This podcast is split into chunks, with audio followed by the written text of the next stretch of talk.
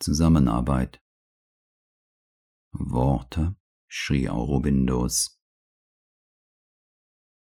Sich das Gute in anderen zunutze zu machen, sein Augenmerk immer darauf zu richten und taktvoll mit ihren Fehlern, Verschulden und Mängeln umzugehen, das ist der beste Weg.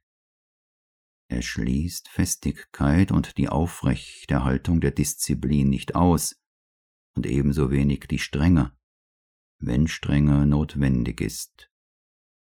Letztere aber sollte selten angewandt und von den anderen nicht als eine ständig gegenwärtige Einstellung empfunden werden.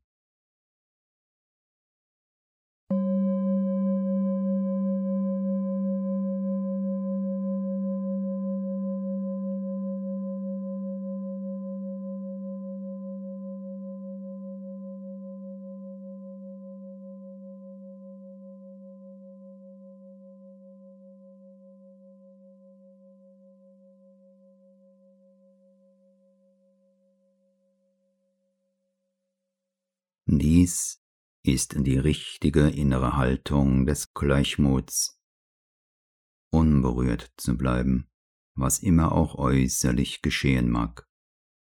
Was jedoch für den Erfolg im äußeren Bereich benötigt wird, wenn du nicht menschliche Mittel wie Diplomatie oder Taktik anwendest, ist die Macht, auf ruhige Weise eine Kraft zu übermitteln, die die Haltung der Menschen und die Umstände ändern kann und jede äußere Tätigkeit sofort richtig lenkt und wirksam werden lässt.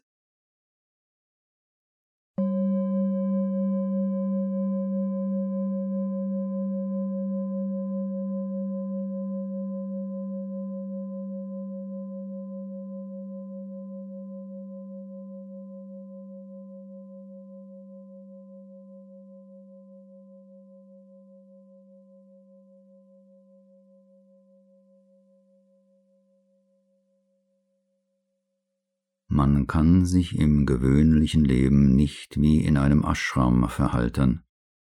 Man hat mit den Menschen zu verkehren und wenigstens äußerlich die üblichen Beziehungen aufrecht zu erhalten. Wichtig dabei ist, das innere Bewusstsein für das Göttliche offen zu halten und in ihm zu wachsen.